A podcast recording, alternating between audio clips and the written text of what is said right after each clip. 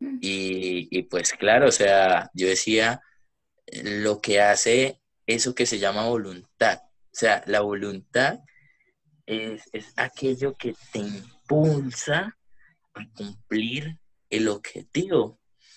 Y un amigo que se llama Osmani García eh, me decía como que tú tienes voluntad de campeón y yo nunca le entendía por qué esa frase, voluntad de campeón, de dónde viene. Y cuando él decía voluntad de campeón, hacía referencia a eso, de que así te quedes sin oxígeno, como que da un poquito más.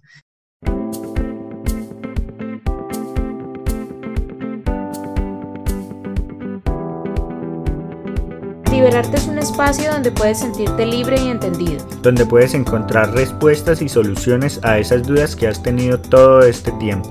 Todo eso que callas, eso que te guardas, eso que te inquieta, todo eso que debe hablarse sin tanto enredo. Hablamos desde nuestro punto de vista. Compartimos nuestras experiencias y nos alimentamos de las historias y el saber de expertos y personas involucradas. Soy Melissa Luna. Y yo Juan Camilo García. Y en este espacio te invitamos a liberarte.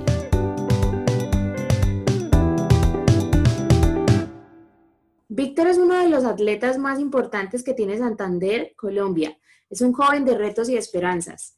Este joven, quien creció en una comunidad de escasos recursos donde las peleas y los robos eran pan de cada día, vivía con la angustia y desesperación por salir de allí. Víctor, a pesar de crecer con tantas dificultades, tanto de salud como económicas, conoce del deporte y lo hace su profesión, donde conoce personas que lo ayudarían a impulsar su carrera como maratonista. La manera en la que vivió, sus aprendizajes y experiencias en la crianza lo volvieron más consciente para valorar hasta lo más mínimo que pudiera tener. Es un hombre muy agradecido y que le sirve a la gente. Hola Víctor. bienvenido. Ay, muchas gracias a ustedes por darme esta oportunidad de compartir con todos ustedes. No, gracias a ti porque nos abres un espacio pues en tu vida en toda esta experiencia que has tenido, que es bastante motivadora, inspiradora, y por abrirnos pues este espacio para el podcast, para contar tu historia.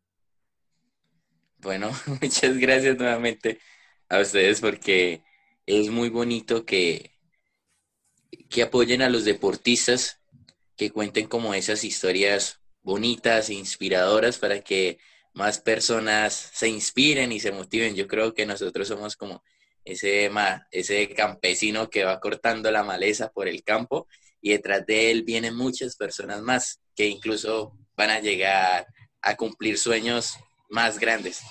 No, pues me imagino y también creo que, que tú lo ves un poco más de cerca porque ya este camino que has hecho tiene un, un largo recorrido, ¿no? Una larga experiencia tú ya estás en un punto en el que hay gente que te quiere seguir, gente que te pide consejos, gente que ya te usa como una fuente de inspiración. Pero ¿cómo comenzó todo esto? O sea, ¿de dónde viene toda esa historia de Víctor León? Bueno, les comento, eh, no me gusta hablar a mí, de mí en primera persona, entonces no voy a decir Víctor León, sino voy a hablar de mí como tal. Ok. Eh, nací en la ciudad de Bucaramanga, Santander, eh, nací en la comuna 14, ha sido mi comuna de crianza, me crió la familia por parte de mi mamá. Mm, la familia por parte de mamá eh, siempre ha sido de bajos recursos. Mi nono, mi abuelo, eh, por parte de mamá, era un campesino que lamentablemente pues lo sacaron de, de su terreno y les tocó venir a la ciudad a defenderse y ha trabajado de reciclador, pero ha sido una persona muy sabia, que se ha organizado muy bien, que gracias a él como construyó un lugar donde, donde nosotros pudiéramos vivir.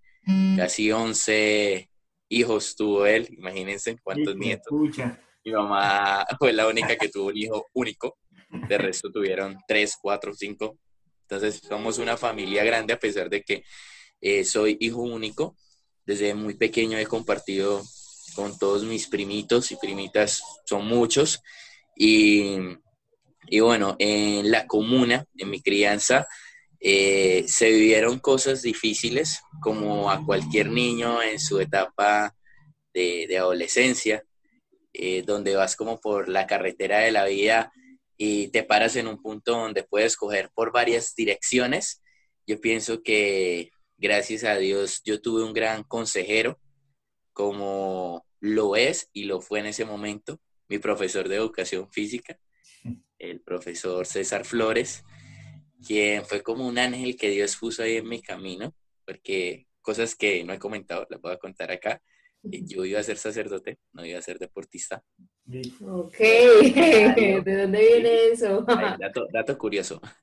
¿Por qué viene eso? Porque mi nonita, por parte de mamá, mi abuela, mi abuela Tata siempre fue muy católica.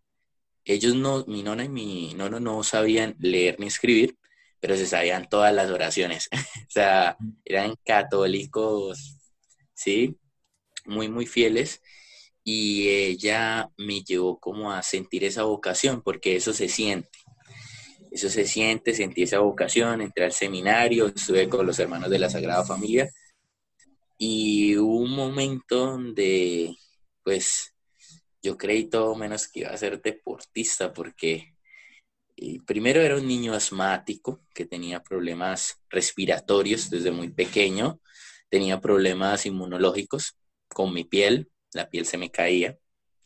Em, imagínate, en el colegio, cuando entramos a, esa etapa donde todo niño quiere ser futbolista, porque creo que cada niño tuvo como esa etapa, tal vez la gran mayoría. de los niños. todos, quisimos ser James. de todos los, los niños que en ese momento pienso que querían ser era el pibe o en nuestra época. Y, y bueno, eh, en ese momento cuando vamos creciendo, eh, mis amiguitos a veces eran muy crueles, me decían, ¿usted cómo va a ser futbolista si corre una cuadra y ya se fatiga? Pues por mi enfermedad.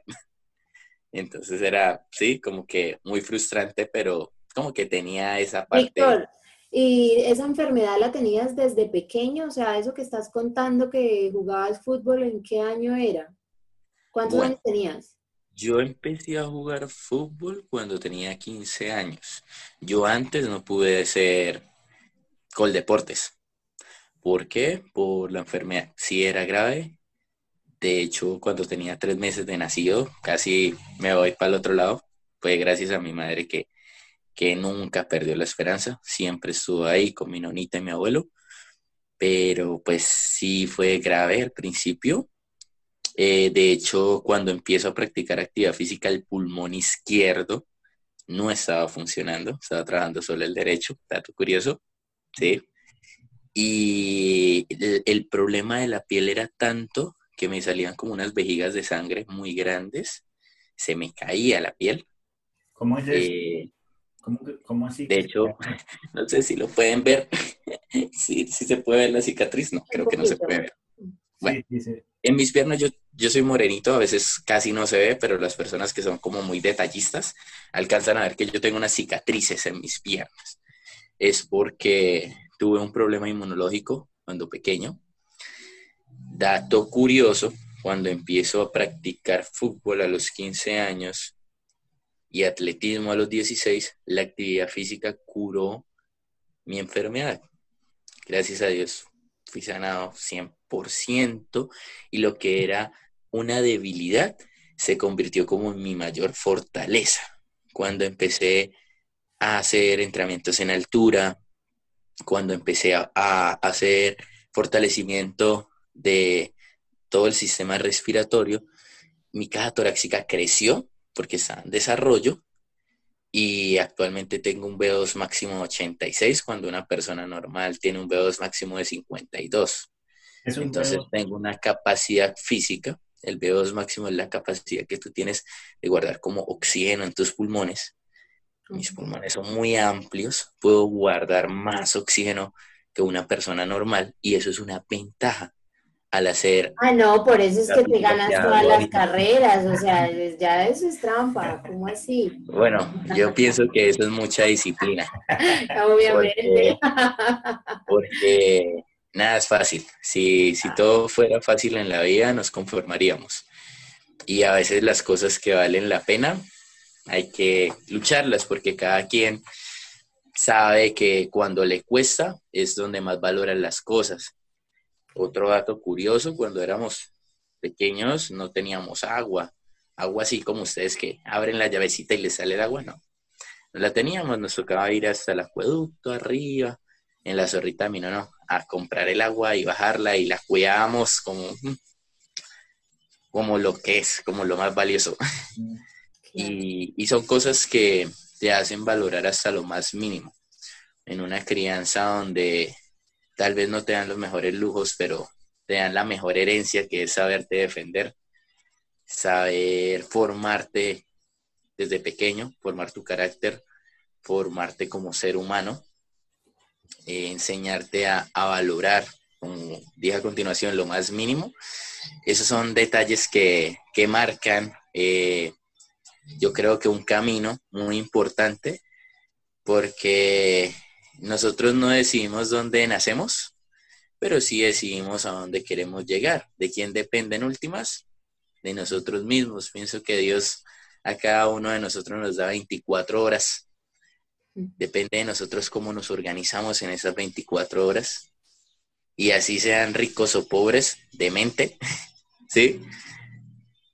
Si tenemos un objetivo, hay que cambiar como el quiero, quiero, quiero, quiero y hacer que las cosas pasen con acciones. Con acciones. si en algún momento en la vida me dijeron a mí, usted no va a ser futbolista, no corre ni una cuadra, pues que me vean ahora. con disciplina, si verdad quieres algo, tienes un sueño, ¿qué te detiene para conseguirlo?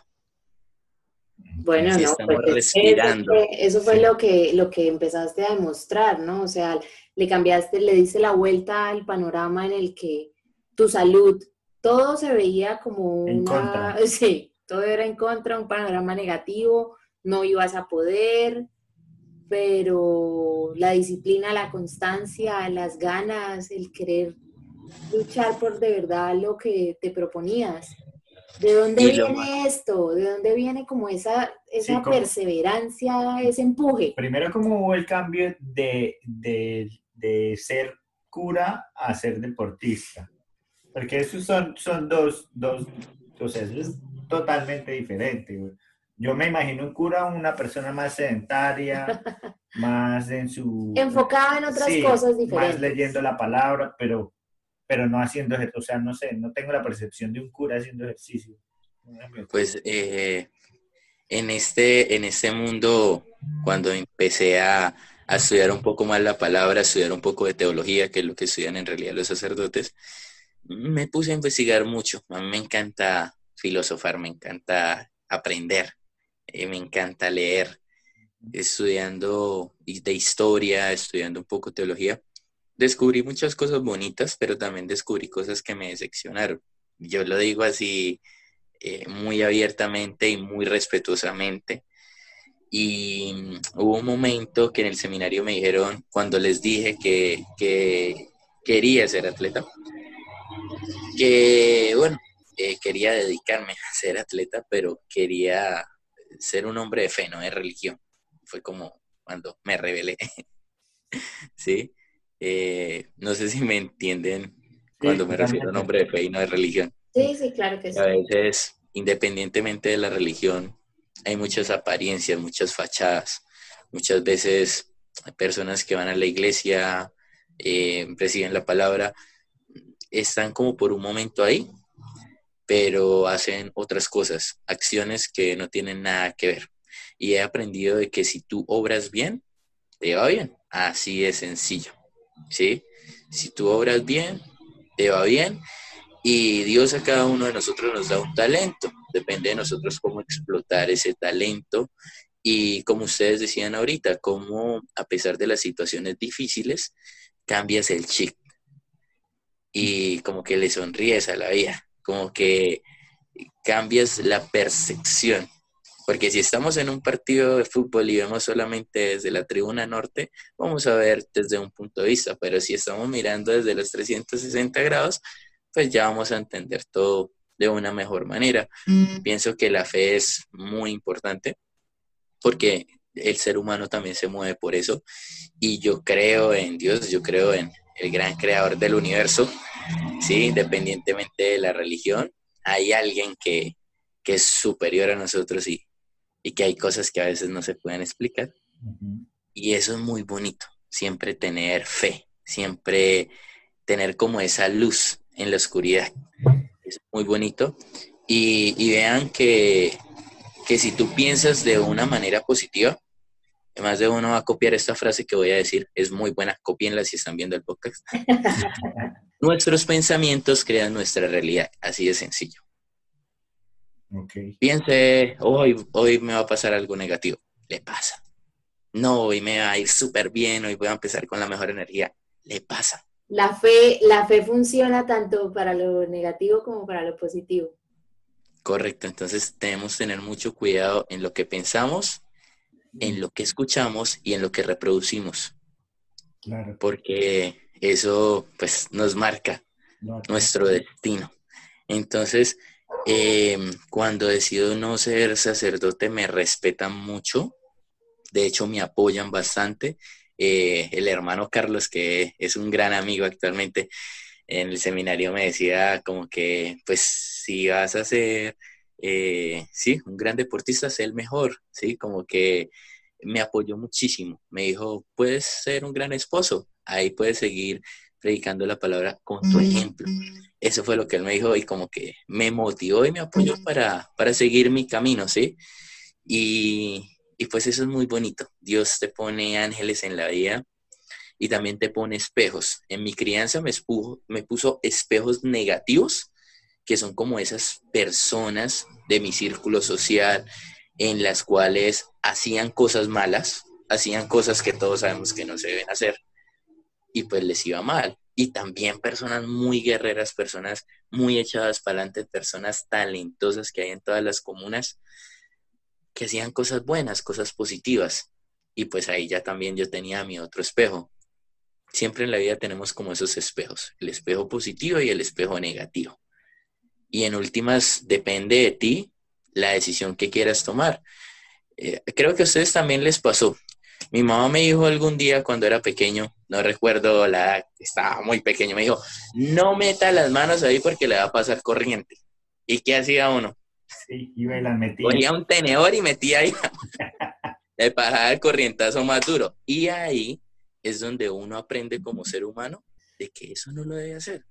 Entonces, a veces es lindo equivocarse, nadie es perfecto, es muy bonito equivocarse, es muy bonito como que reconocer nuestros errores, porque eso aprendemos y crecemos.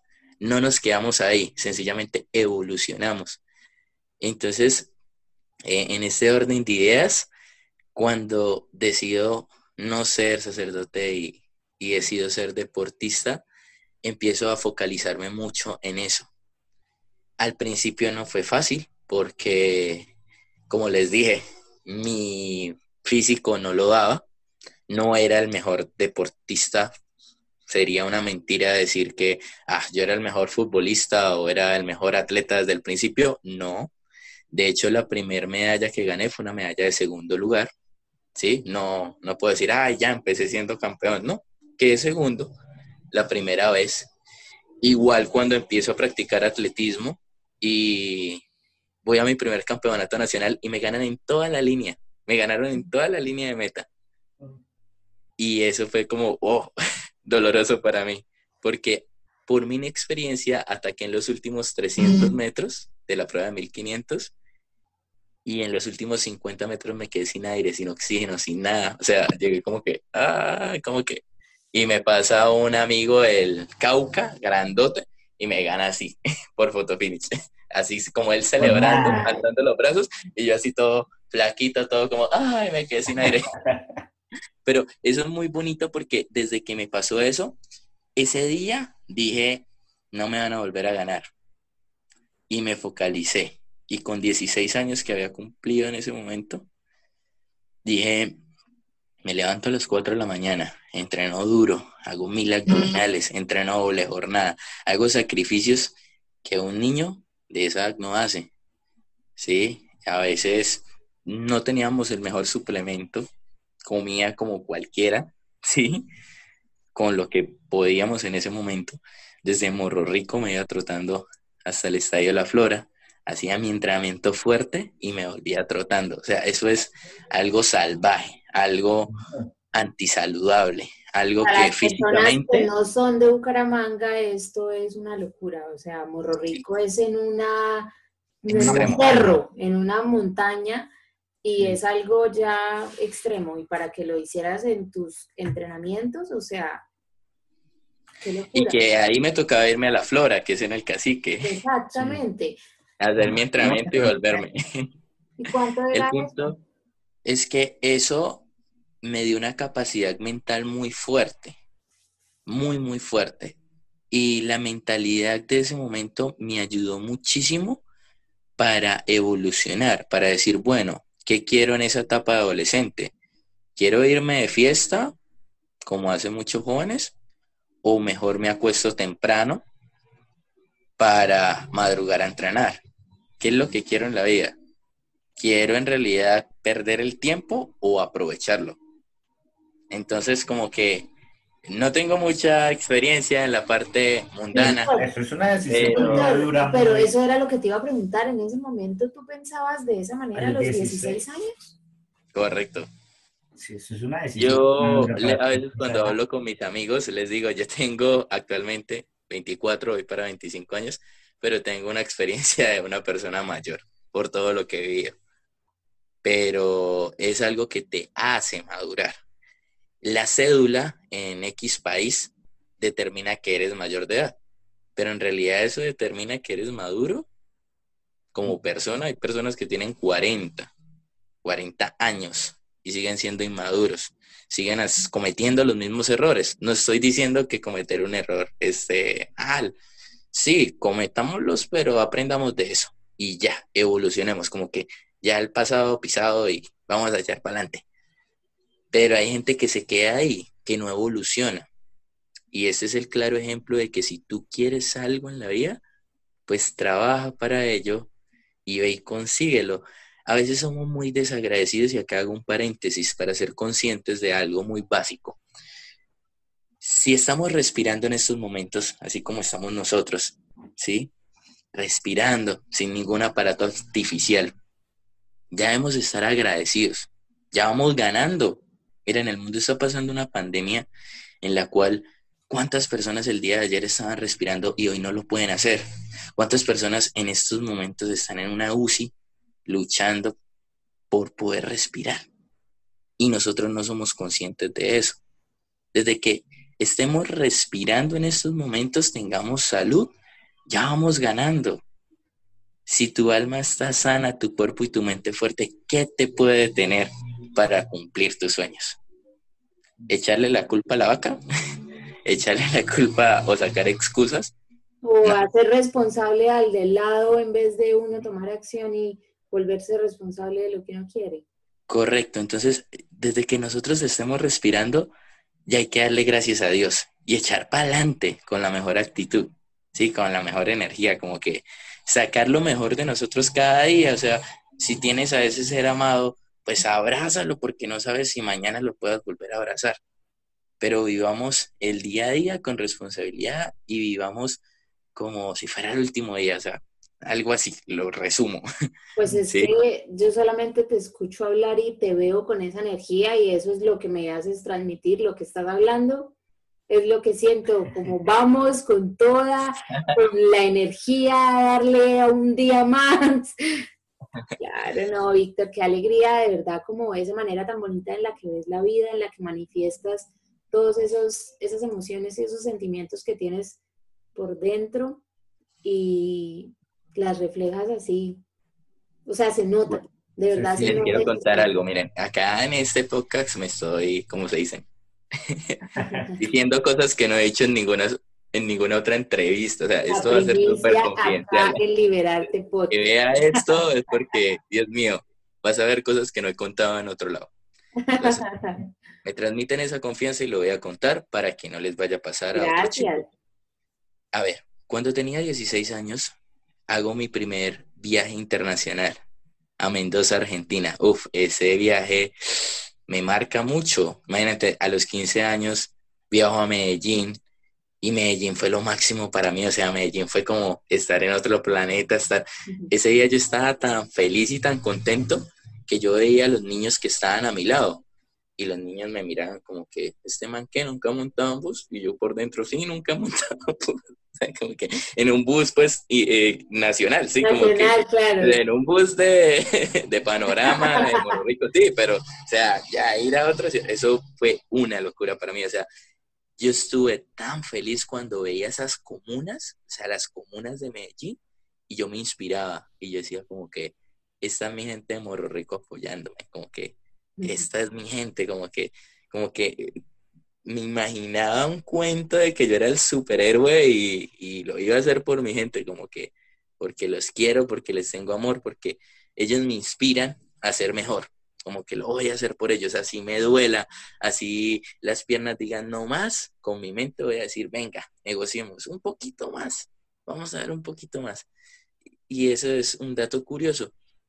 Cuando gano y quedo campeón nacional, que fue mi primer campeonato nacional, perdón, mi segundo campeonato nacional, que fue un año después de que me habían ganado. ¿Se acuerdan que les conté que había quedado segundo?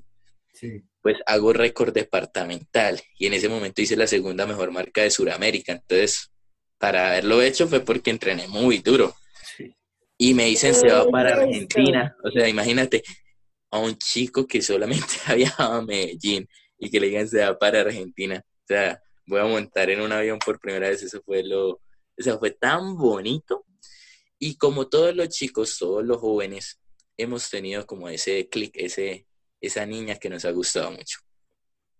Como yo ya no iba a ser sacerdote, a mí me gustó mucho la niña, o sea, la típica niña difícil de alcanzar del colegio, pues en ese momento yo era popular en el colegio por deportista, pero era un popular raro, porque los profesores siempre me, me cogen de ejemplo. Era como el niño nerd, pero que a la vez era buen deportista. Entonces era como algo raro, ¿sí? Porque eso es normalmente lo contrario, ¿sí?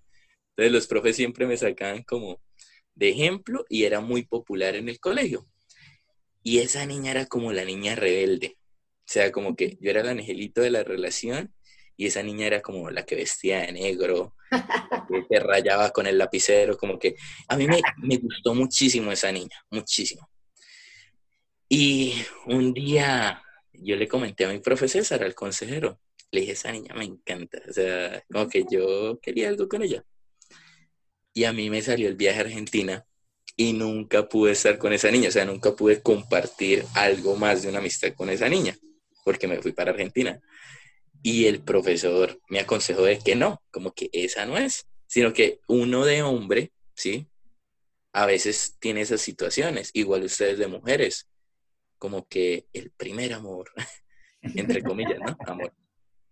Y gracias a Dios yo tomé la decisión también del deporte no me dejé distraer, porque en realidad es una distracción.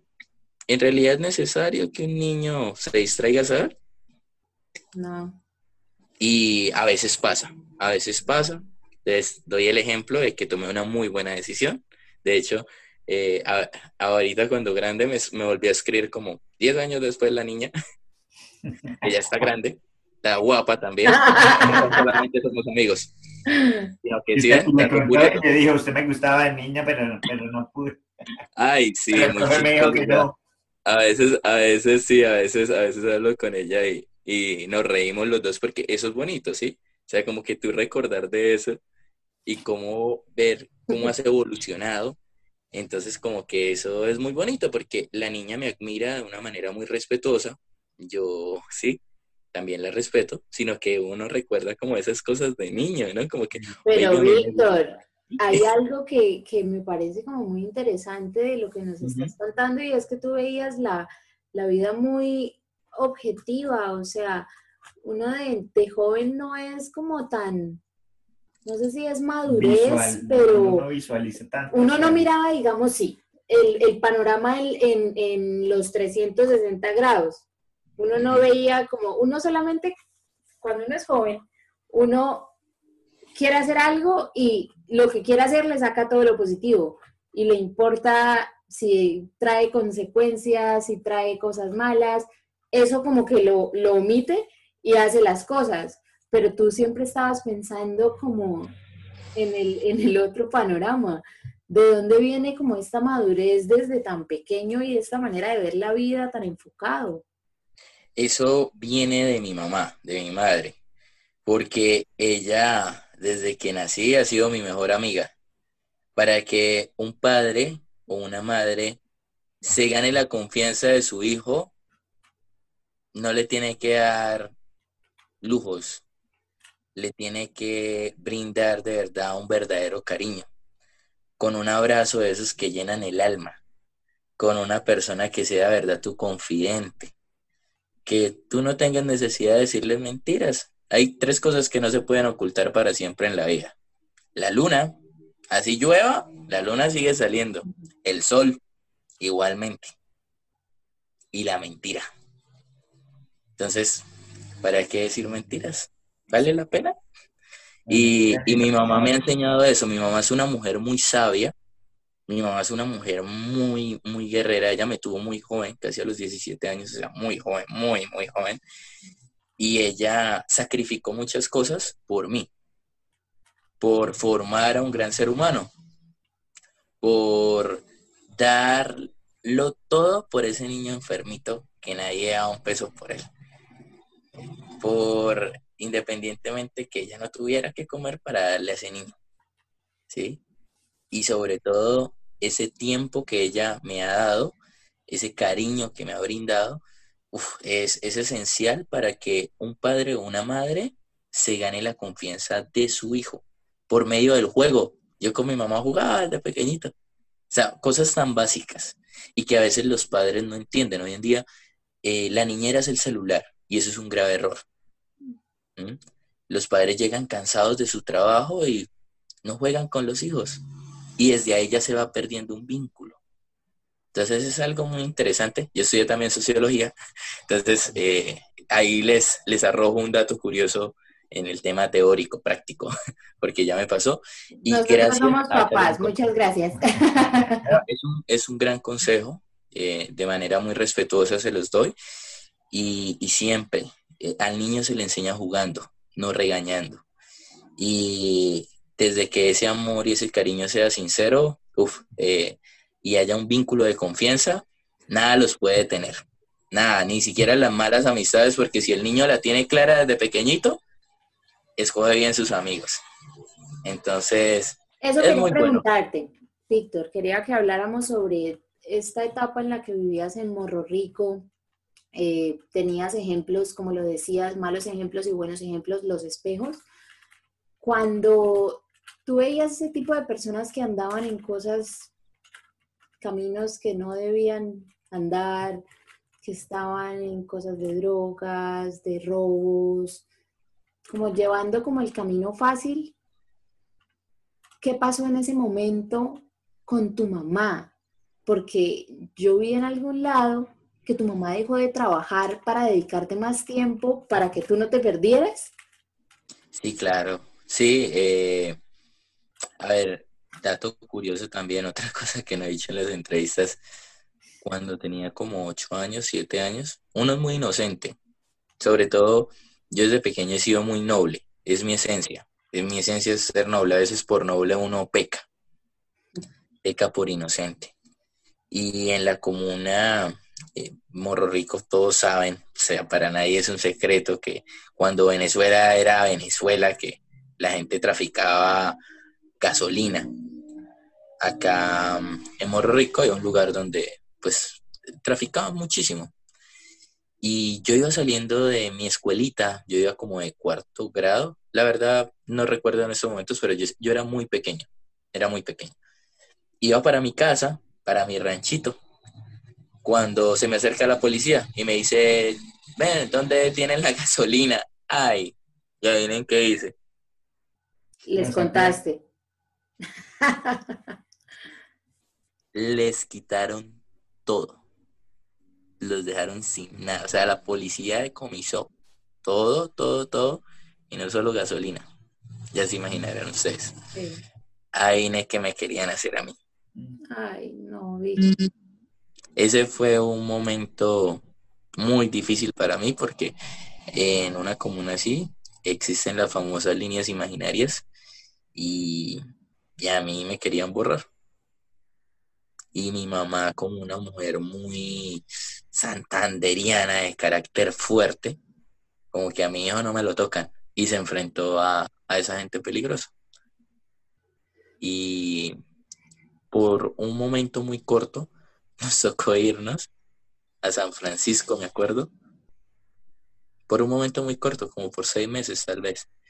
Y no, yo me sentía, me sentía mal porque, o sea, uno por inocente comete pues, esos errores, por decirlo Pero eras un niño, los niños no dicen mentiras.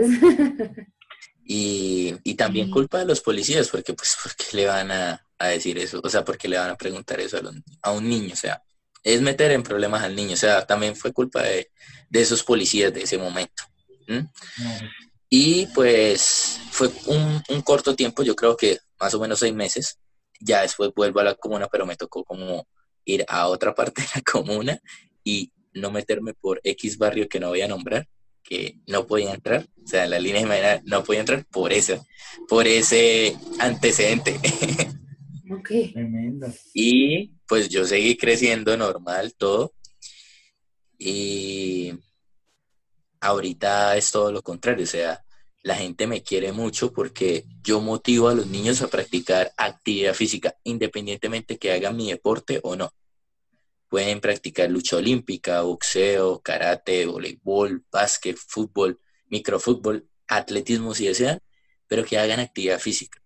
Porque la actividad física nos, nos como que ayuda no solamente a la parte de cuidarnos, cuidar nuestra salud, sino también nos ayuda a formar carácter, disciplina y nos ayuda a mejorar como seres humanos íntegros. Te da mucha disciplina.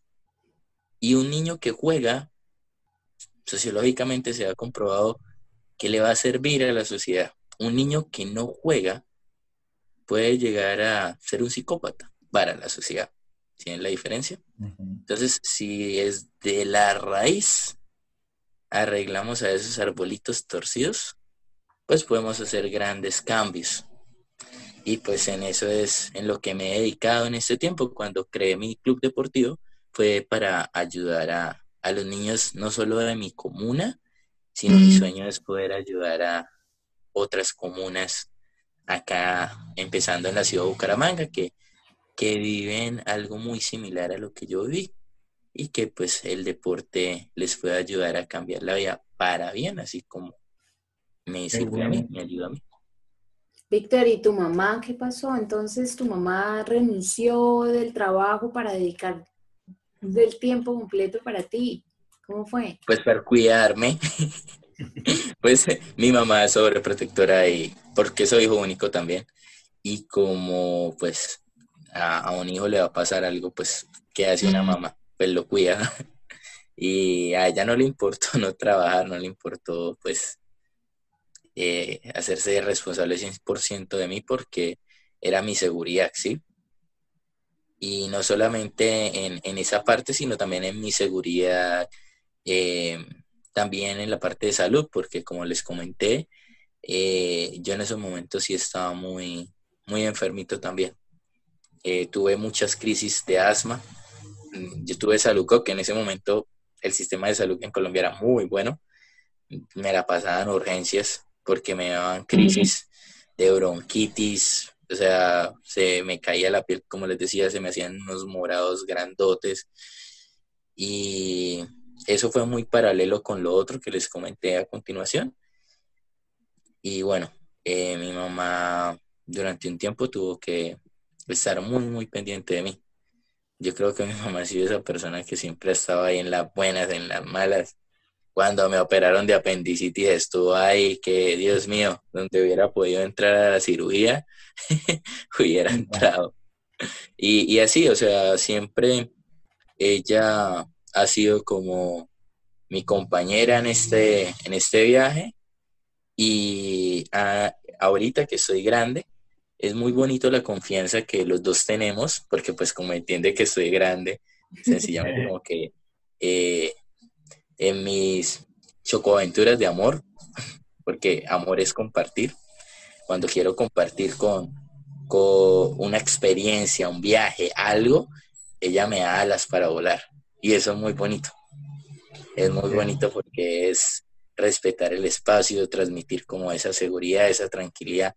Está tranquila en el ser humano que ella ha ayudado a formar y confía 100% en mí. Eh, independientemente de la relación, si es padres e hijos, si es novio y novia, esposo o esposa, debe existir una base muy sólida de respeto, buena confianza, ¿sí? Y comunicación. Si existen estos tres factores, va a ser una base muy sólida que nada los puede derrumbar. No, pues yo estoy enamorada de la relación que tienes con tu mamá, o sea, quiero esa relación con mi hijo. Qué bonito, de verdad. Me, me parece muy importante pues nombrar todo esto porque muchas de las cosas que también tienes en tu personalidad, como creciste, en tu crianza, como, te, como ella te formó, pues viene precisamente de eso, desde el amor, desde el cariño, desde todo, desde la dedicación del tiempo que tú dices. Nosotros que somos papás ahora, nos acabamos de dar cuenta no hace mucho de la importancia que es dedicarle completamente el tiempo. Compartir más con Compartir con nuestro hijo, porque no es solamente la función de ser papás, sino es dedicarle el tiempo a ellos que necesitan, porque es que solamente cuando cuando nos mira con una emoción, o sea, él está esperando algo muy grande de nosotros como para que uno sea ahí un ente o esté pendiente de cualquiera de otras cosas y más como en esas etapas tan claves que son de los niños, pero, pero pues un saludo a tu mamá. Víctor, ¿qué pasó entonces después de esto? En que ya comienzas de tu carrera, ya te ibas al estadio. ¿Qué nos cuentas?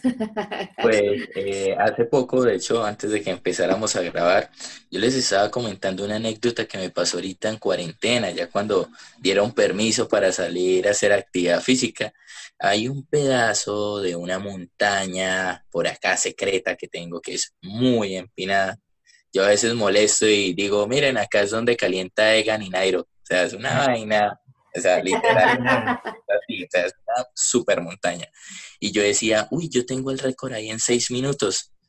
Y fui, la subí y me eché como 11 minutos y yo dije, uy, ¿qué me está pasando? Me subí de peso en cuarentena.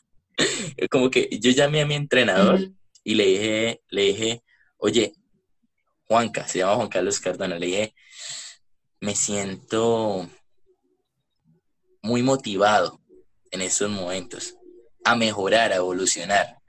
Y sabes qué, trabajemos duro para que el próximo año la rompamos y hagamos ese debut en maratón. O sea, maratón es una distancia muy, o a la cual le tenemos que dar mucho respeto. Y cuando se decide hacer es porque se va a trabajar de una manera disciplinada y no solamente decirlo con palabras. Porque si tú no le tienes respeto a la maratón, la maratón te pone de rodillas. Yo hice media, yo hice media, la he hecho dos veces, hice la de Bucaramanga, que como en el kilómetro 18 es la subida esa de la cárcel. Ay, caramba, yo ya estaba que me moría. Pero pues, no, o sea, fue una experiencia totalmente diferente. Y el año, el año pasado, este año, este año, este año, este año, y, este año, este año hice la media de acá de la ciudad donde yo vivo, que tiene unos puentes empinados larguísimos, yo no tenía ni idea, y me preparé, que ponle un mes y medio, pero pues yo ya tenía, o sea, yo siempre he sido deportista. Mi mamá cumplió su función muy bien porque con respecto a los deportes, yo también fui con deportes y yo tengo una disciplina que la tengo es gracias al deporte. O sea, yo soy una mujer de rutinas y horarios y de cumplimiento de metas por el deporte. Juan. Pero sí, es verdad. Entonces, este, con lo de la, la media maratón, a mí me encanta correr. O sea, yo amo correr y me he visualizado muchas veces corriendo ya profesional, pero yo estoy en otras cosas por ahora como para dedicarme a eso, pero sí quiero hacer una, una maratón completa, pero cagada del susto. Lo que tú estás hablando de que la maratón es un respeto es porque en los 21, o sea, las personas que no hayan hecho medio maratón, pues les digo, el 21 es mucho. O sea, hay que, hay que prepararse para hacer 21, pero ya que tú hagas 42, eso es una cosa de preparar. Yo lo iba a hacer, me quería inscribir a la de Miami, que es en febrero, y dije, voy a entrenar 6, 7 meses. No, y aparte es que Miami tiene Y luego me empezaron a decir como, ¿cómo se le ocurre? Miami no es un buen lugar para iniciarse en, en full maratón, la humedad, el calor, no sé qué, haga una más fácil, tal. Bueno, en fin, es que por ahora no voy a hacer eso. En fin llegó el COVID. Y en fin llegó el COVID, sí. Pero, pero me gustaría que me contaras. Miami. ¡Ay! Sí, ya está mi lista. Pero Víctor nos está mostrando su medalla de Miami. Un Tiene un poco de medallas ahí atrás. Ay, no, qué inspiración, Víctor. Yo amo, amo, amo correr de hecho, dato curioso, eh, perdón que te interrumpa, con Franklin, Franklin es el cofundador de la Maratón de Miami, hicimos un envío y haciendo así el envío en Instagram, y le dije, ah, Franklin, ¿sabes qué? Voy a debutar en Miami, mi maratón. Y él se quedó como que, ¿en serio? y yo sí, el próximo año, espérame allá. Si la pandemia no lo permite, allá será mi debut en maratón el próximo año. Ay, no, Víctor, acá, por favor, pues, y te tienes que comunicar con nosotros y nos vemos porque nosotros vivimos muy cerca, bueno, pues como tres horas, pero, pero sí, pues imagínate, entonces te voy a ver primero a ti. pero de todos modos, eh, como te decía, la parte mental es muy importante, pero para fortalecer nuestra parte mental debemos, como todo, controlar primero nuestro cuerpo para unir nuestro cuerpo y nuestra mente y que sean algo sólido y fuerte. Si tu sueño es correr una maratón, debutar en una maratón, lo puedes hacer, pero debes respetar mucho las leyes del entrenamiento y empezar a construir una base sólida, una base de adaptación de muchos kilómetros, obviamente a tu ritmo, e ir progresivamente hasta que domines X distancia y vayas aumentando progresivamente. El cuento de que la montaña empinada de los seis minutos, yo decía, uff, me subí de peso en cuarentena. Yo subí esto en seis minutos y lo subí como en once. Mm. Y, y pues claro, o sea, yo decía, lo que hace eso que se llama voluntad o sea, la voluntad es, aquello que te impulsa a cumplir el objetivo. Y un amigo que se llama Osmani García eh, me decía como que tú tienes voluntad de campeón y yo nunca le entendía por qué esa frase, voluntad de campeón, de dónde viene. Y cuando él decía voluntad de campeón, hacía referencia a eso, de que así te quedes sin oxígeno, como que da un poquito más como que eh, no te quejes, hazlo. Como que si quieres algo, trabaja en ello. Como que cambia el quiero al voy a hacerlo y lo haces. No quedarnos ahí. ¿Cuántas personas pierden el tiempo haciendo sus maratones pero en Netflix? Ahí hay más de un maratonista. Pero ¿cuántas personas en el mundo corren un maratón? Víctor, ¿cómo te preparas? Cuéntame rápido para una maratón. Bueno, actualmente estoy haciendo 250 kilómetros a la semana.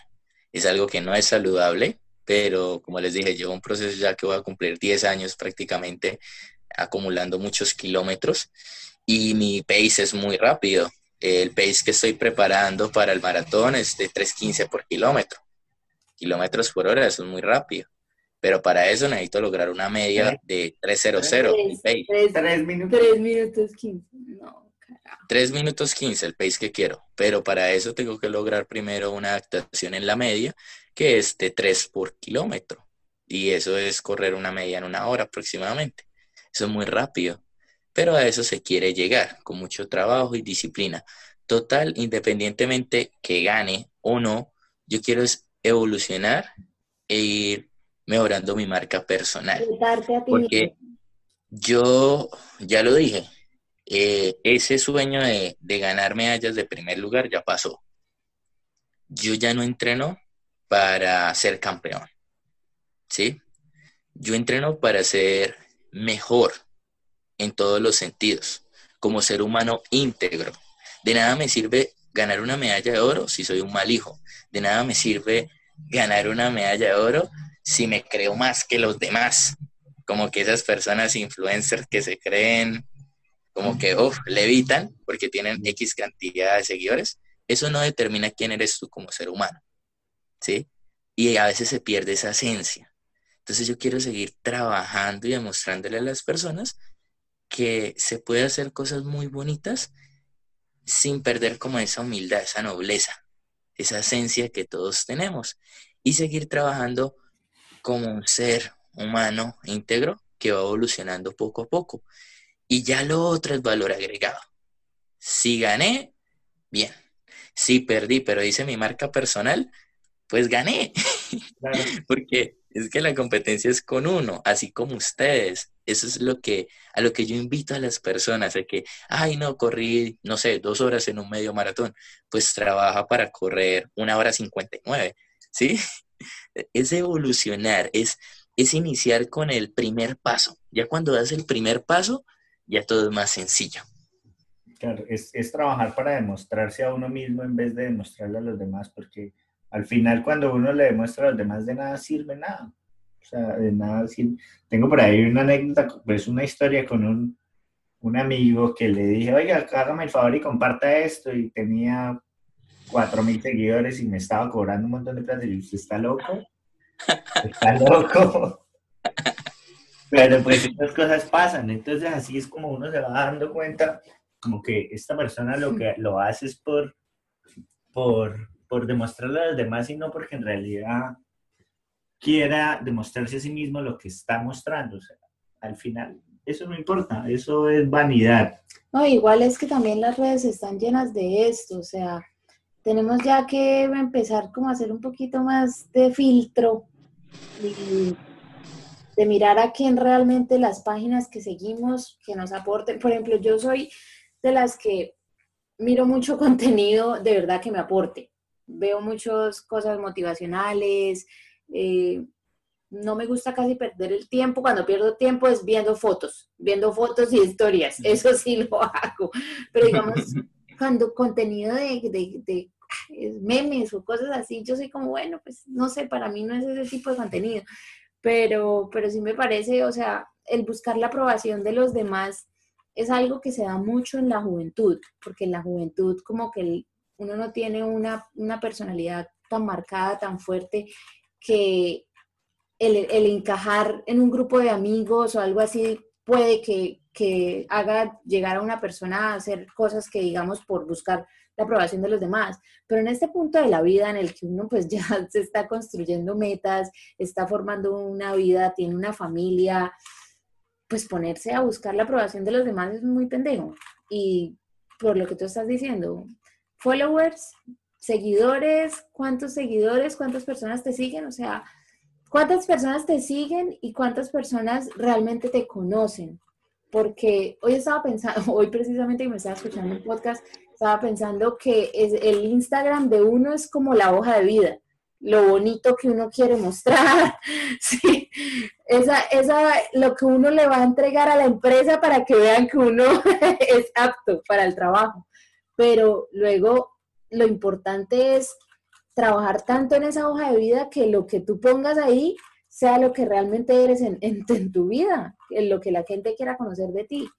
Y me parece que, pues, tu cuenta, como manejas tu cuenta, muy sincero, muestras cada una de las cosas que haces, hablas las cosas como tú las piensas desde el punto de vista en el que tú crees, porque esa es otra cosa, ¿no? O sea, dejarse llevar como por lo, el momento, lo que esté de moda, esto da más seguidores, esto da tal cosa, pues no es así, ¿no?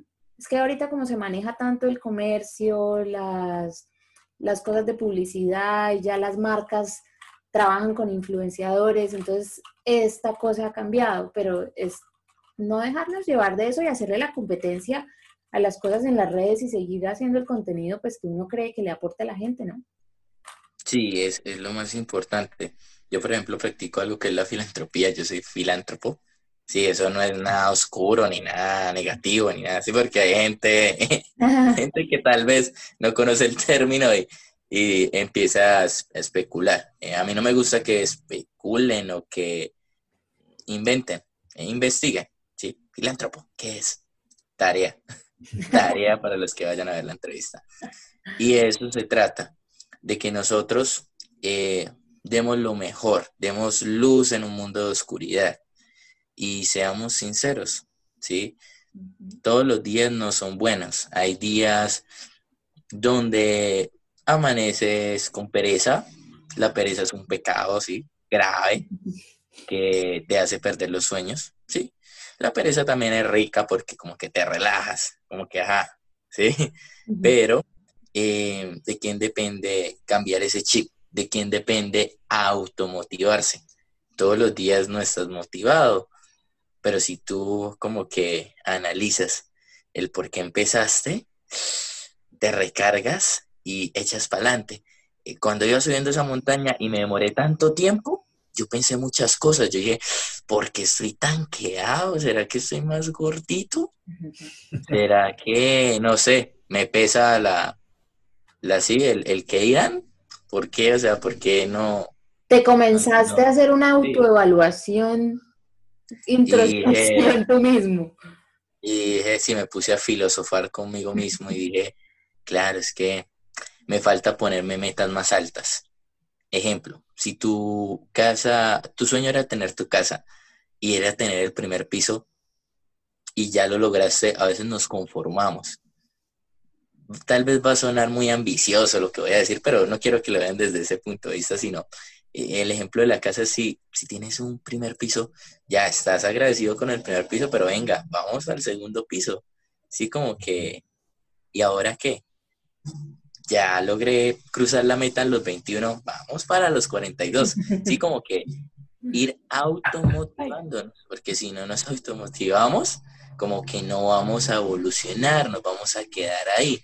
Y eso no se trata. Por ejemplo, en el caso de ustedes, no los conozco, pero voy a dar este ejemplo con el respeto que se merecen, que se merecen. Ese bebé, esa criatura tan hermosa que, que tienen, es la semilla que dejan en el mundo ustedes deciden cómo formarla. Entonces, esa semilla es muy importante porque esa semilla también va a dar frutos más adelante. Entonces es, es muy importante ser responsable, sacarle como ese tiempo. Están viviendo una experiencia muy bonita que es ser papá, los felicito. Mm. Y, y, es muy bonito tener como ese hogar, ese hogar, esa hoguera, esa, como esa esencia tan bonita del ser humano de dejar su legado. Y qué bueno es que ustedes ya tengan una madurez en todos los sentidos, espiritual, física, y, dejen un muy buen ser humano para que contribuya al mundo con cosas positivas.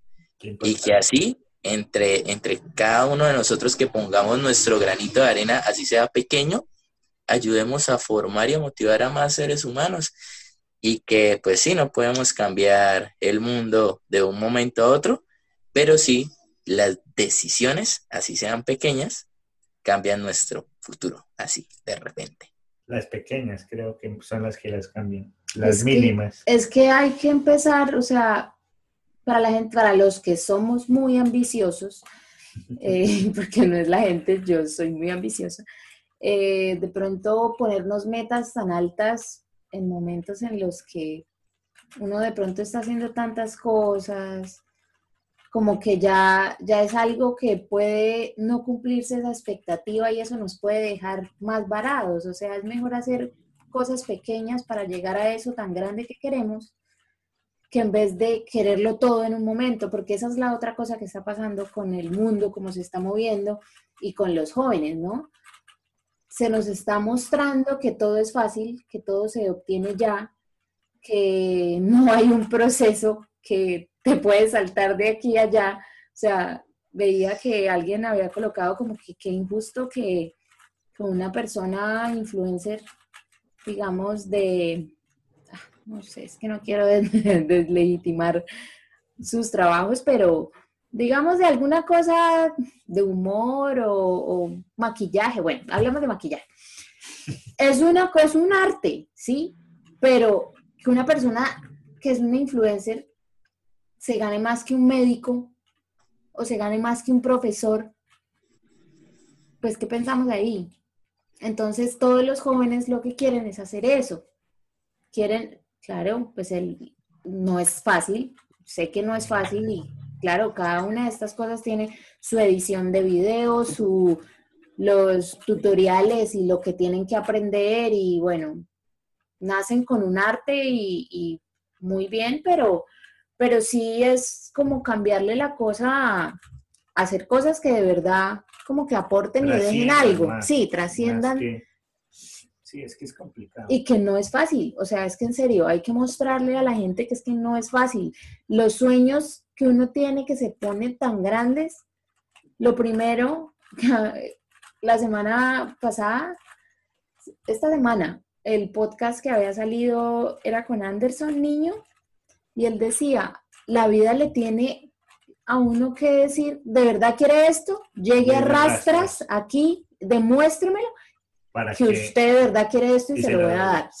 Y es verdad, o sea, las cosas no son fáciles. Lo que tú dices, bueno, ya hiciste un 21, entonces dale a los 42. Claro, de 21 a 42, si en 21 las piernas me quedaron doliendo, quién sabe cuánto, entonces en los 42 voy a terminar en la silla de ruedas. sí, o sea, o sea, son cosas que, que y, uno lo sabe.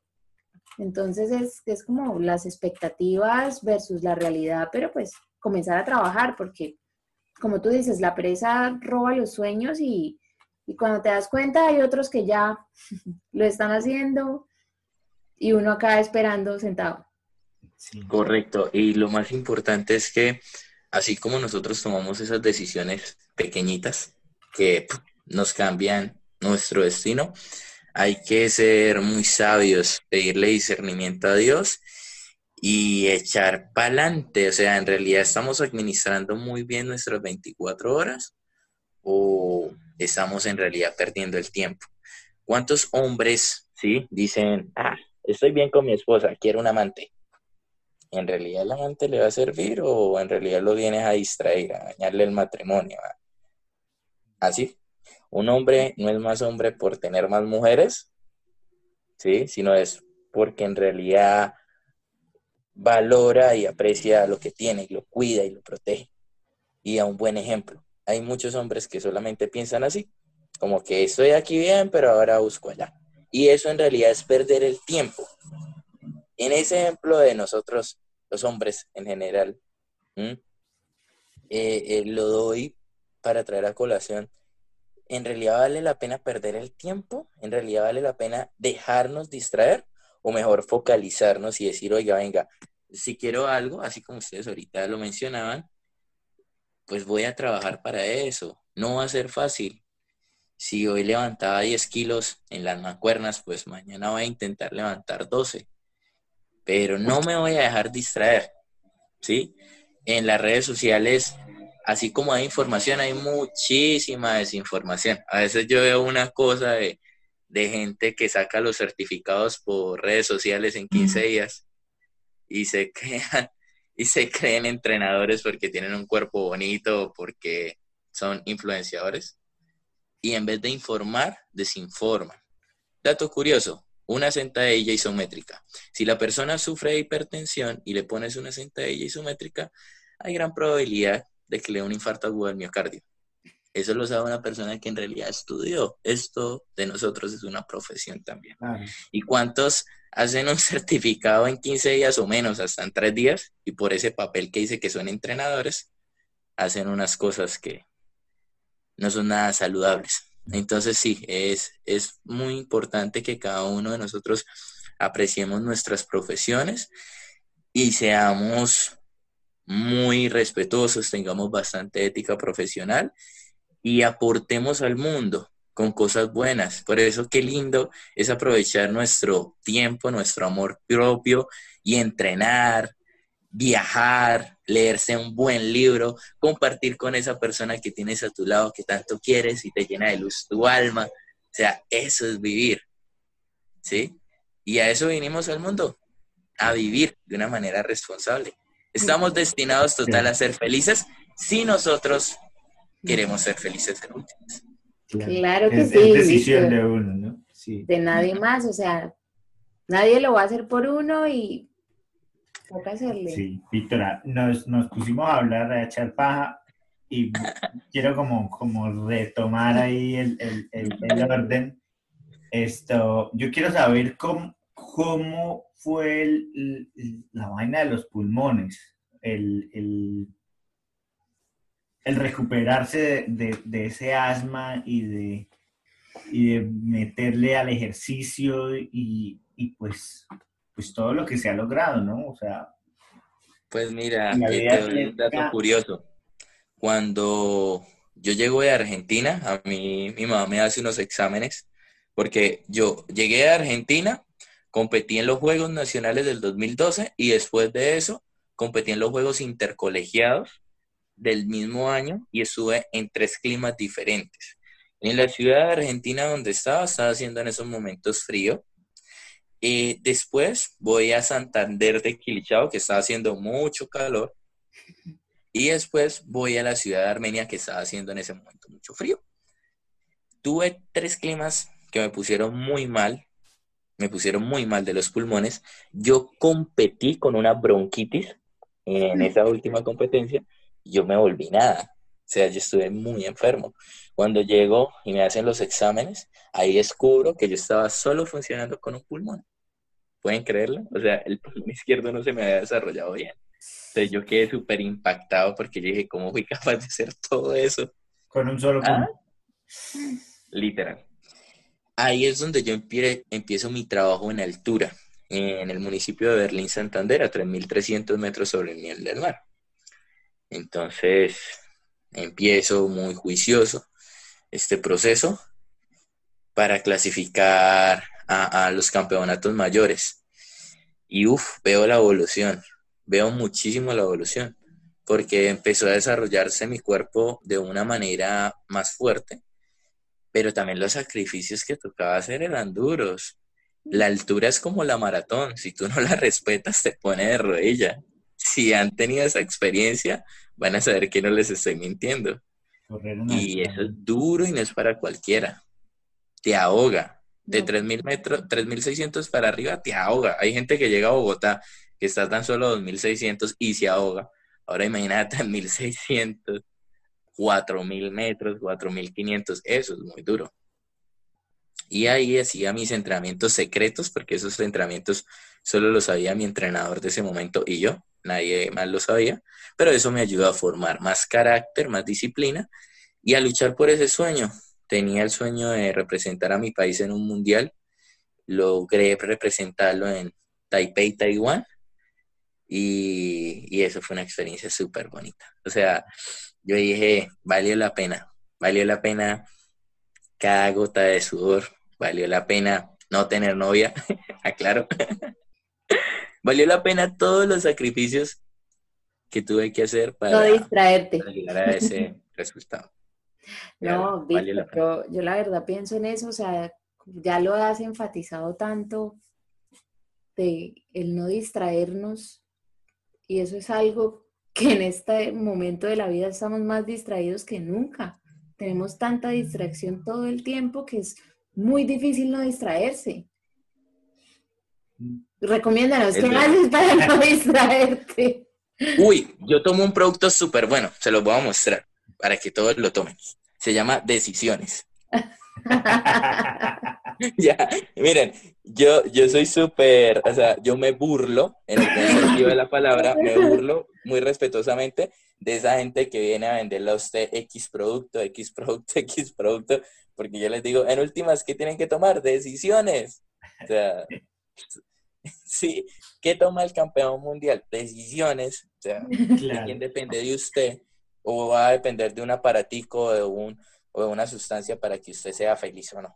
Yo creo que el caso como más específico es que tú no tomabas, digamos, que los atletas que tienen que tomar proteína. ¿Cuál era tu proteína? Cuéntanos. Mira, mira, cuando a mí me vienen con proteínas, con tómese X y X, no voy a nombrar empresas porque ofender a nadie, hay mucha gente que vive eso, de engañar a la gente. Y yo les digo, a mí no me vengan con cuentos que yo tengo librería. Así se lo resumo. ¿Sí? Porque hay gente que viene a meterme cuento con X productos y yo les hago una pregunta a ustedes. ¿Qué ha tomado ese campesino que por la mañana se levanta a trabajar bien fuerte y tiene ese cuerpo y ese físico y duran con longevidad y sigan fuertes? ¿Qué producto utiliza ese chico, bueno, ese señor de la costa, pesquero, que tiene, está súper rayado y tiene mucha fibra? ¿Dónde está el quemador de grasa? ¿Dónde está la superproteína? Nada, es alimentarse de una manera inteligente, así de sencillo, y tener un balance entre nutrición y actividad física, ya. En ese momento, ¿cuál era mi super aminoácidos? Terminación de lentejas, ya. Mm, lo consiguen en cualquier lugar, depende de ti hacerlo y ya. Proteína, normal. Le saca los huevitos a la gallina, me los comía, ya. Ahí está la proteína. No que el super jugo, no puedes espinaca, naranja y ya. O sea, todo lo más, entre más natural mejor porque así dura más. Pero mi alimentación no es un secreto para nadie y la gente que ha convivido conmigo, que ha hecho temporadas conmigo, que ha estado en concentraciones, les puedo mostrar que no vendo mi imagen para engañar a la gente. ¿Sí? Para que yo promocione un producto es porque en realidad ese producto sí sirve y que yo lo he probado antes, porque no me gusta decirle mentiras a la gente. Pero que yo venga a decirles que tienen que consumir o tomar algo para mejorar, es falso. fiel creyente a Porque eso es un químico en últimas. ¿O por qué creen que antes existía más gente longeva que ahora? Se alimentaban de una manera natural y de una manera más inteligente. No existía McDonald's, Starbucks, etcétera, etcétera, etcétera. Sí, es verdad. Eso es verdad. Pero entonces, Víctor, ahorita usted no consume nada de proteínas ni de... ¿Tú no tomas suplementos de nada? y mi masa muscular es muy, o sea, el otro día una nena se me acercó y, me, me, incomodó porque yo soy una montaña donde subían muchos ciclistas y la nena me dijo, oye, ¿te puedo hacer una pregunta incómoda? Y yo como que, uy, ¿ahora qué me va a preguntar? Y yo, bueno, dime, cuéntame. Ay, ¿qué tomas para tener esas piernas así? Y yo como que, entrenamiento, como buenas decisiones. Subo el pique de morro. No, y, yo le dije a la chica, o sea, de hecho, yo la agregué ahí al club deportivo para que empiece a entrenar con nosotros.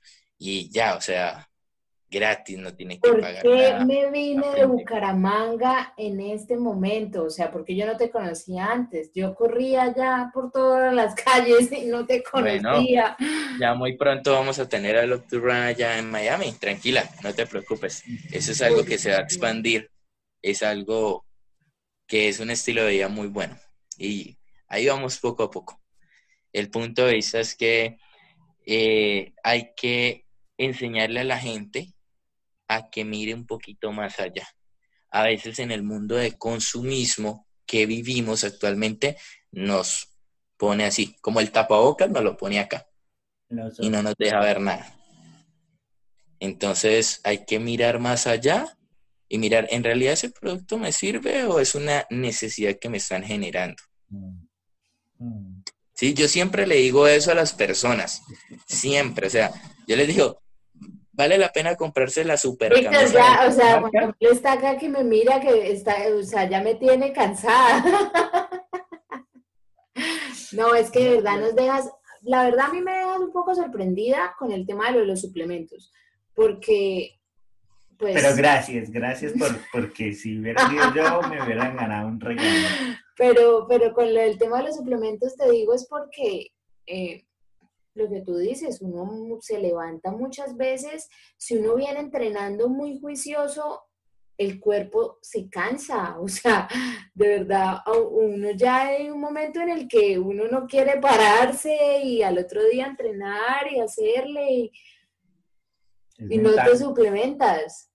Autodisciplina, mira, escúchame, autodisciplina es lo que necesitas tomar, esa decisión de automotivarte y cuando superes esa etapa que estás cerquita, cerquita, cerquita de alcanzar del umbral del dolor, cuando hay dolor, subes un poquito más y conoces que más arriba hay más dolor.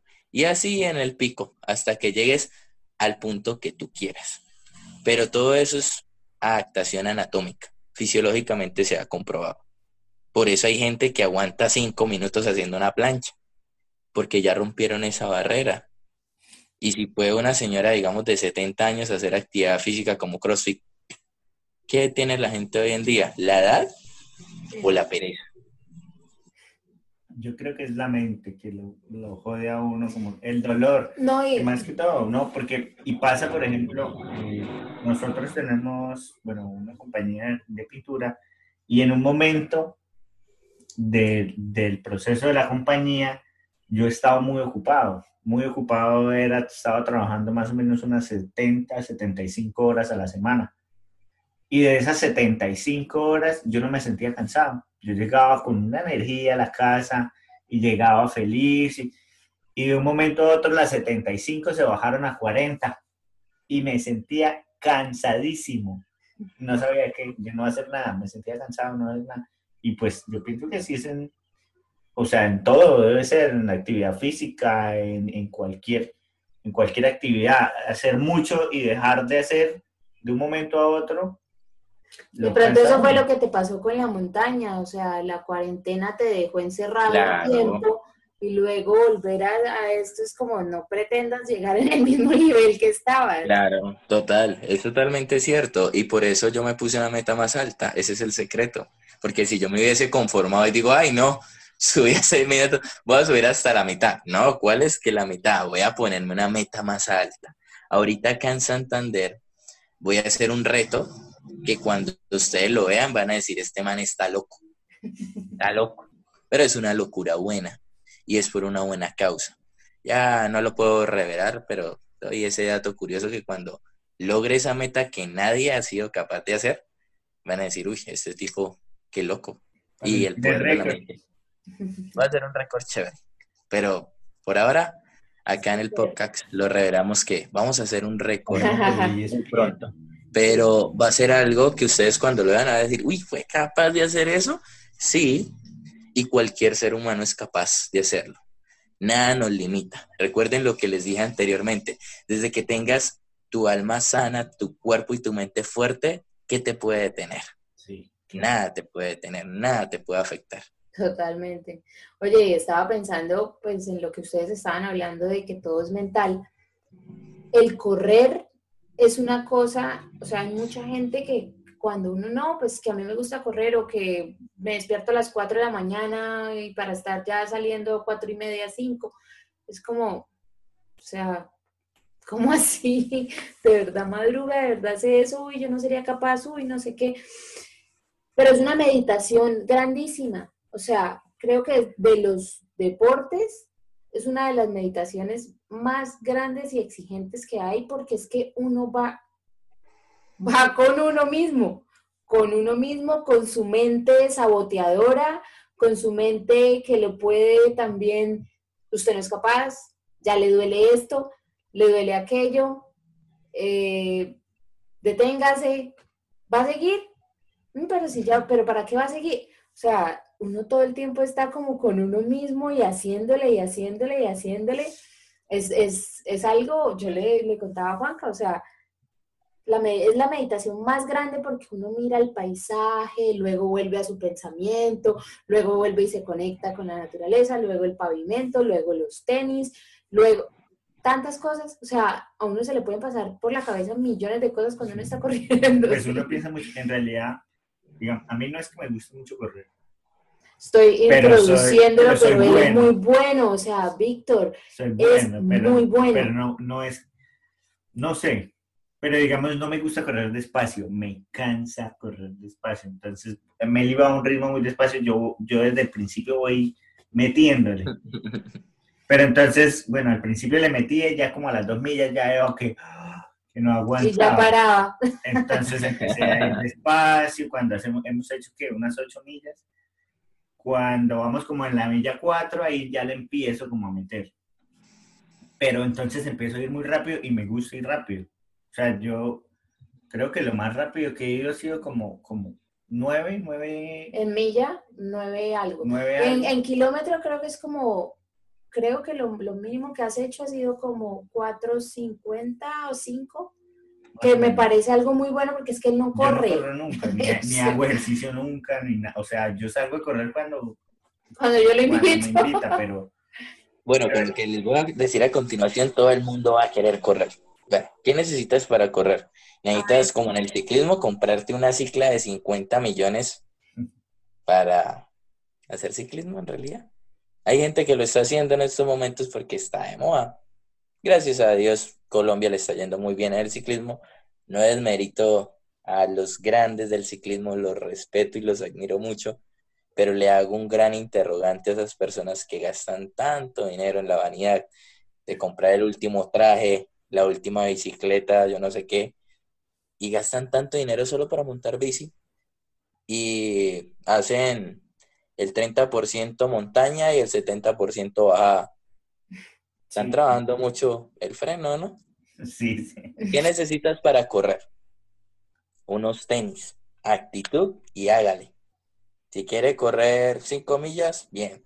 Si quiere correr 13 millas, hágale. Si quiere correr 26, hágale. O sea, el mundo es tan amplio y hay tantos caminos tan bonitos por donde ir que nada te limita. ¿sí? Si lo quieres hacer, vas a estar en una meditación, como decías tú, que te va a ayudar a evolucionar. ¿Por qué? Algo fisiológico. Cuando corremos, nuestro cuerpo segrega mucha más serotonina, la hormona de la felicidad. Por eso somos así todos felices. Es una droga buena, más mega feliz. baja el cortisol, nos ayuda a que nuestro riegue sanguíneo sea más rápido. Por eso la hemoglobina va a estar mucho más arriba. Por eso somos más pensadores, más filósofos en ese sentido. Porque esto funciona con sangre. Y si no llega sangre aquí, ¿dónde va a estar la persona? Va a estar más allá que acá. Entonces, esto te hace ser más consciente del presente, te hace reflexionar sobre muchas cosas. Por eso cuando corremos pensamos mucho. Pero es un amor propio tan bonito y que no hay excusas. No hay excusas decir, ay, no, no tengo los super últimos zapatos de yo no sé cuántos dólares y por eso no corro. No, te puede correr hasta descalzo. Sí. Es decisión suya si hacerlo. No, no. no. Por hay ahí hay una carrera acá, que yo me iba a inscribir a ¿Sí? una carrera y la, pro- la siguiente era una que, que era en la playa descalzo y yo, ¡qué locura! Miren, esta vida se trata de crecer, aprender y vivir grandes aventuras. Tomen el riesgo a vencer los miedos.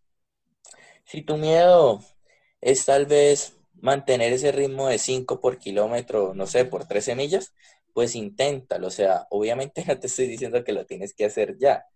Si es una meta y empiezas poco a poco, respetas las leyes del entrenamiento y eres constante y disciplinado, lo vas a lograr. Lo vas a lograr y te va a ir súper bien. Mi mamá es una mujer muy disciplinada. Que yo cuando me levanto a las 4 de la mañana a entrenar, yo ya entreno, la molesto. Y ella sí ya, y empieza a darle durísimo y entrena durísimo. Y muchos la ven y dicen, uff, y yo la molesto y le digo, ah, salí atleta por mi papá. Pero por molestarla, así como que esa confianza. Sí. Pero obviamente no, ella es una mujer súper fuerte, súper disciplinada, focus, y eso es lo que ustedes nos transmiten. Ustedes como padres le van a transmitir eso a su hija. ¿Qué quieren? ¿Darle un ejemplo de que, ay, tuve al papá más rumbero, más tomador? ¿O, o tuve al papá que tenía tanto amor propio para él que me transmitía también mucho amor propio para mí? Sí. ¿sí? Así mismo, es- con el ejemplo. El ejemplo, Claro. correcto. porque es el legado que ustedes dejan. Y ahorita, pues, a la gente que ve esta pequeña historia, que se motive a sacar tiempo para ustedes. No les estoy diciendo que se vuelvan corredores, pero que hagan el deporte que deseen hacer, que lo hagan bien y que no tienen que gastar muchísimo dinero para hacer. La cuestión es que empiecen, den un primer paso y empiecen a sacar tiempo para ustedes. Y ya lo otro es valor agregado, ya todo lo otro es valor agregado. Yo lo decía más que todo porque ahorita que de la vaina del asma y eso, yo no, yo no tengo asma, pero digamos, cuando corro, no me gusta correr despacio, me gusta ir rápido, voy muy bien, disfruto ir rápido, pero cuando ya voy muy rápido, el, el pulmón me empieza a picar que me hace parar, me hace caminar. Pero es lo que yo le digo a Juanca, es, o sea, uno practica respirar, uno tiene que aprender a respirar. Yo, yo corro un montón de veces en la semana o, y yo no, no, no, no lo manejo tampoco muy bien. O sea, yo creo que eso es lo que le pasa a él. Porque la técnica y, o sea, bien. Y respirar es como ser feliz, es gratis. Sí. No lo cobran. Pero hay que aprender a respirar para, correr. Sí, correcto. Hay diferentes formas de respirar, ¿sí? Si lo traigo acá a colación, nos vamos a demorar mucho, pero eh, sí, por WhatsApp les podría decir por privado y, y artixitos para que se motiven y empiecen, de verdad. Si ustedes lo quieren hacer, quieren evolucionar. Ah, no, Víctor, yo me voy a volver súper intensa, o sea, ya soy tu amiga. Víctor, queremos hacerte unas preguntas.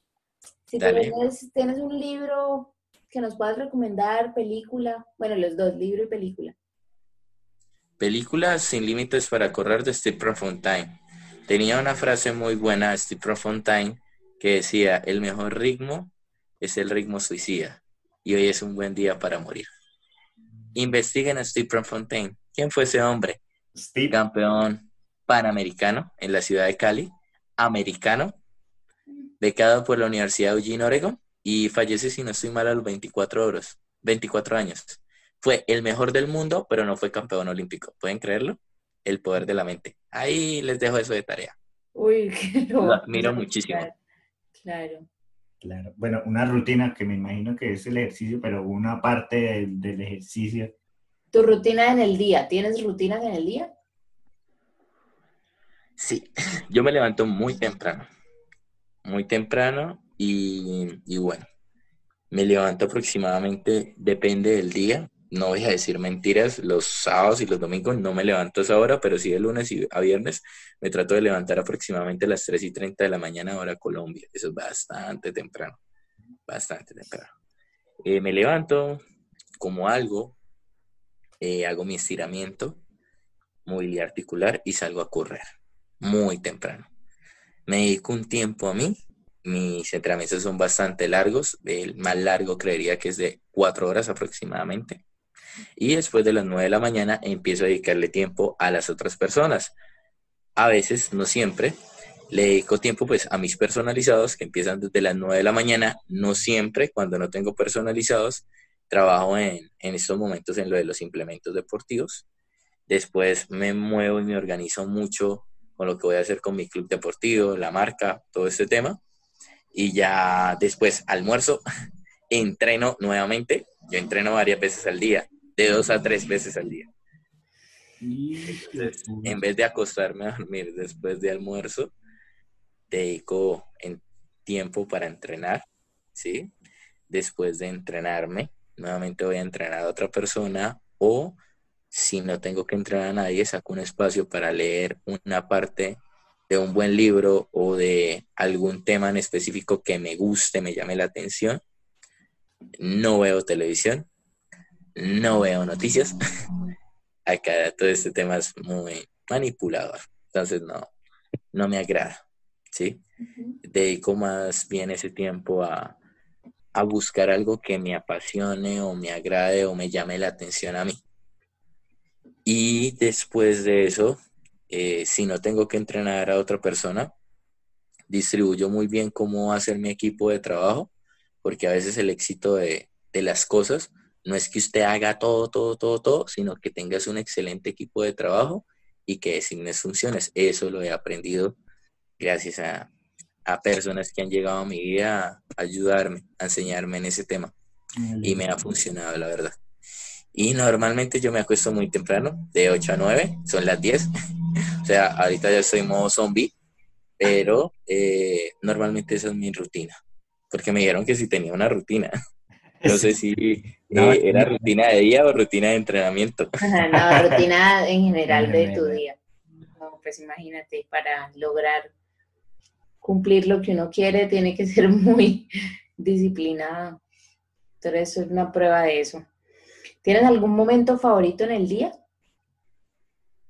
Uy, sí.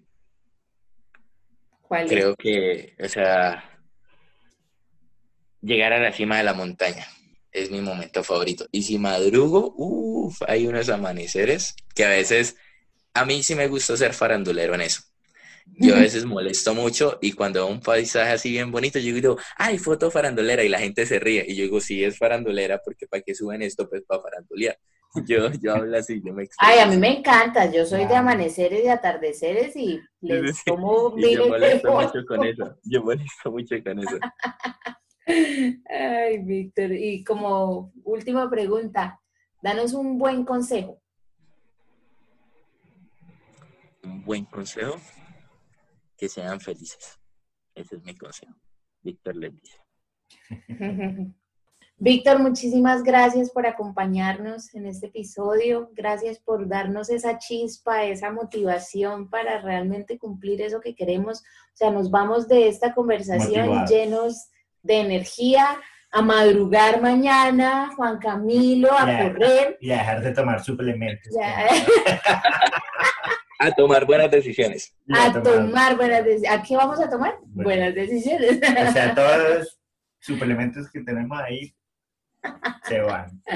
Muchas gracias, Víctor, de verdad. Y por sacarnos este espacio, porque te estamos trasnochando, tú mañana madrugas, pero de verdad muchas gracias porque sabemos que esto es inspirador para mucha gente. Ay, muchísimas gracias a ustedes por tomarse ese tiempo, seguir apoyando a los deportistas en estos momentos difíciles que se afronta pues eh, todo el mundo y qué lindo es mostrar buenas historias que nos inspiran a seguir siendo mejores y gracias por haberme tenido en cuenta. A ti. Cuídate mucho, lo mismo. Nos escuchamos en el siguiente episodio. Esto fue Liberarte Podcast. Qué bueno que nos hayas acompañado hoy en este episodio. Recomiéndale este podcast a algún amigo. Seguro le ayudará en su proceso y se conectará con estas historias. Síguenos en Instagram como arroba liberarte podcast y nos escuchamos en el siguiente episodio. Liberarte es producido en Melbourne, Florida. Música original, Julián Patiño. Edición, Juan Camilo García. Libretos, Melisa Luna. Producción y dirección, Juan Camilo García y Melisa Luna.